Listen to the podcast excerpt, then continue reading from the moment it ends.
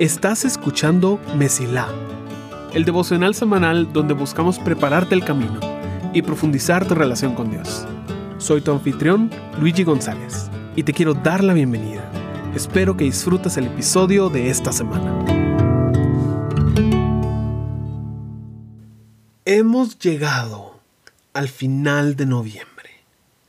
Y la próxima semana vamos a empezar nuestra serie navideña. Pero antes de eso, tenemos el último episodio de la serie titulada Cotidiano Extraordinario, en la cual hemos hablado sobre creatividad y cómo puedes aplicarla a diferentes áreas de tu vida y ver cómo Dios transforma momentos normales en algo especial. Puedes aplicarla en áreas un poco abstractas como tus oraciones o tus palabras así como partes concretas de tu día a día, como tu trabajo o el arte que realizas. Y hoy estamos aterrizando con el último devocional de esta serie. Ahora, no es un secreto. Yo sé que tú puedes ver el título del episodio, hasta posiblemente estás escuchando esto porque te llamó la atención el tema. Sí, hoy vamos a hablar de cómo puedes usar tu vida misma para ser creativo. Pero antes de entrar por completo en tu vida, quiero que tomemos un paso atrás y veamos una idea bíblica. Te prometo que vamos a conectarla con lo que estás viviendo hoy en día. En todo el transcurso de la Biblia, Antiguo y Nuevo Testamento, hay una idea que se repite una y otra vez. Es tan cristiana que casi no se usa fuera de la iglesia. Esta es la idea de un testimonio. Hoy en día tenemos la noción de que un testimonio es una historia de cómo una persona llegó a aceptar a Jesús como su Señor y Salvador. La historia lo más seguro es que sea oscura, pero inspiradora, de cómo Dios lo sacó de algún lugar difícil y complicado. Eso es un testimonio para nosotros hoy en día. Pero la Biblia tiene una idea más amplia de lo que es un testimonio. Mira lo que Jesús le dice a sus discípulos cuando se despide. Pero recibirán poder cuando el Espíritu Santo descienda sobre ustedes, y serán mis testigos, y le hablarán a la gente acerca de mí en todas partes, en Jerusalén, por toda Judea, en Samaria y hasta los lugares más lejanos de la tierra. Hechos 1, 8. O lo que Juan escribe sobre cuál exactamente es el testimonio que se les encomendó. Y este es el testimonio que Dios ha dado. Él nos dio vida eterna y esa vida está en su Hijo. 1 Juan 5, 11. Pero no se trata solo del Nuevo Testamento. Desde el inicio había una instrucción firme. Dice, pero cuidado, asegúrate de nunca olvidar lo que viste con tus propios ojos. No dejes que esas experiencias se te borren de la mente mientras vivas y asegúrate de transmitirlas a tus hijos y a tus nietos. Deuteronomio 4, 9. Solo te comparto unos cuantos versículos, pero la Biblia está repleta de momentos así. Lo cual nos debería llevar a preguntarnos, ¿por qué? ¿Cuál es la necesidad de que todos conozcan lo que Dios ha hecho? ¿Por qué hay tanto énfasis en que le contemos a otros lo que ha pasado. Después de todo, no es como que Dios esté emprendiendo un negocio y quiere que haya mejor conocimiento de la marca. Y no es como si el poder de Dios depende de cuántas personas tienen fe en Él. Entonces, ¿por qué? Entonces el enfoque en que conozcan lo que Él ha hecho. Podemos decir que es para que las personas sean salvas. Para eso contamos testimonios hoy en día. Pero hay un pequeño problema con esto, realmente dos. Primero, los israelitas tenían esta instrucción en el Antiguo Testamento, desde el inicio de la Biblia. Y ellos no estaban reclutando personas para ser parte de Israel. Ellos ya eran el pueblo elegido. Y pensaban que ellos iban a ser los únicos salvos. Y segundo, que si pensamos esto, bueno, entonces solo vamos a dar testimonio cuando haya una persona que no sea creyente. lo cual nos vuelve menos interesados. Ahora, no digo que el testimonio no salve, ni que ese no es el propósito, solo que hay una razón más profunda por la cual se nos pide que contemos lo que ha pasado. Y esa la encontramos, tal vez mejor expresada casi hasta el final de la Biblia. Juan está escribiendo una visión y en este momento se le aparece un ángel. El versículo dice lo siguiente. Entonces caí a sus pies para adorarle y me dijo, no hagas eso. Yo soy consiervo tuyo y de tus hermanos que poseen el testimonio de Jesús. Adora a Dios. Pues el testimonio de Jesús es el espíritu de la profecía. Apocalipsis 19, 10. El testimonio de Jesús es el espíritu de la profecía. Esta frase tiene dos significados.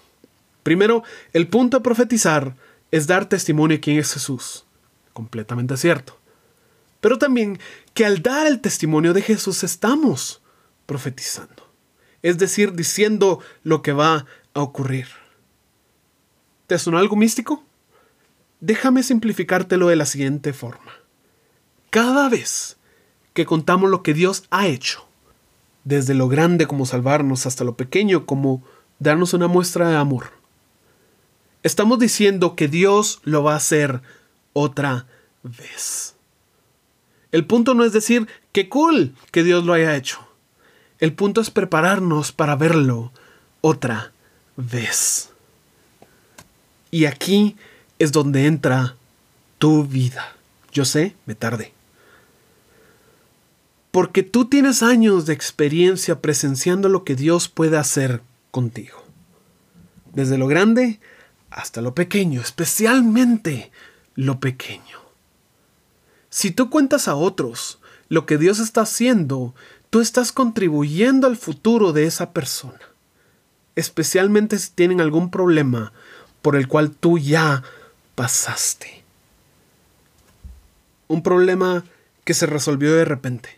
Una enfermedad que se logró curar. Una situación en la cual no tenías fe, pero Dios hizo algo al respecto. Todos nosotros ya contamos esas historias. Estamos emocionados de contárselo a todo el que nos quiera escuchar. Pero lo contamos como algo interesante. Ah, mira lo que sucedió.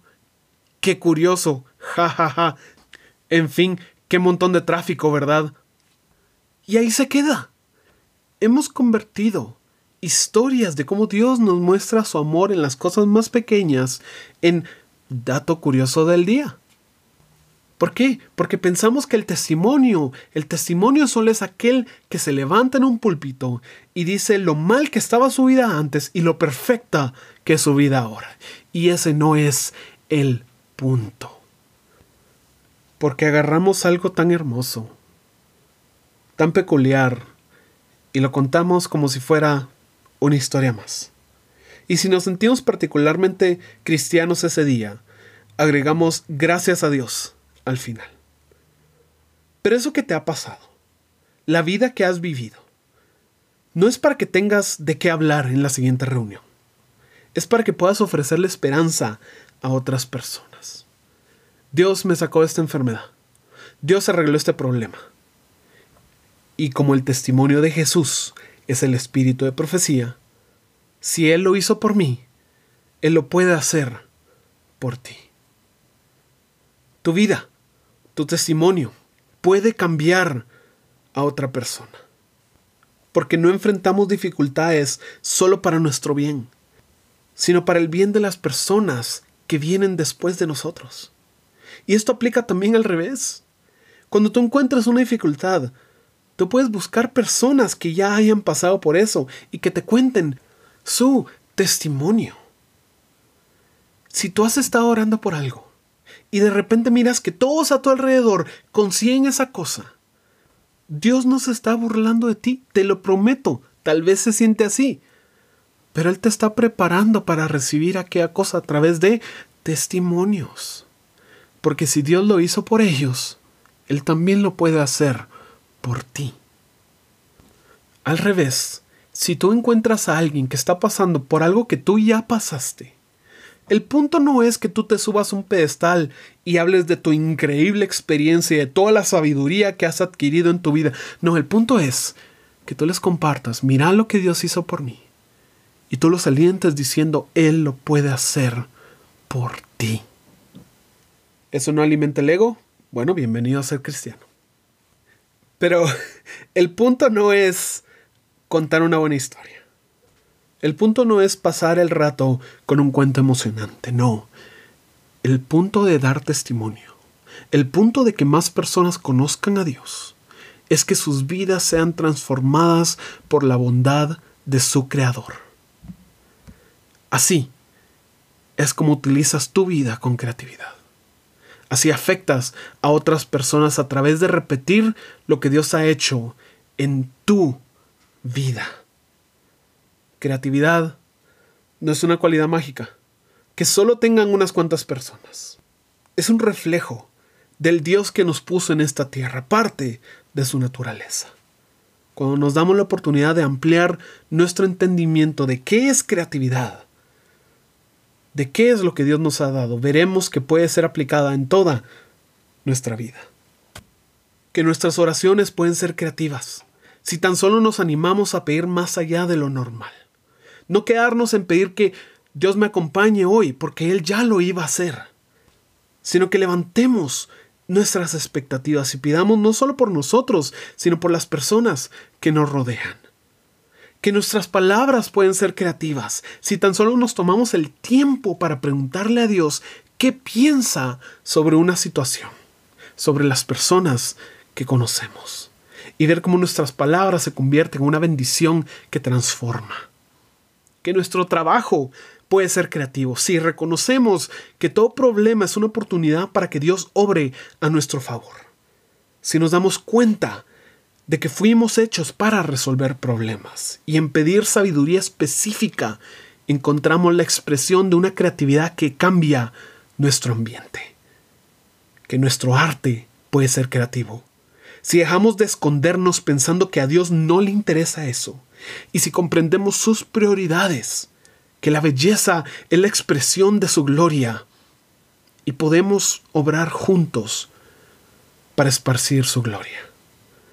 Y por último, que nuestra vida puede ser creativa, porque el escritor de nuestra historia tiene un propósito en todo lo que vivimos.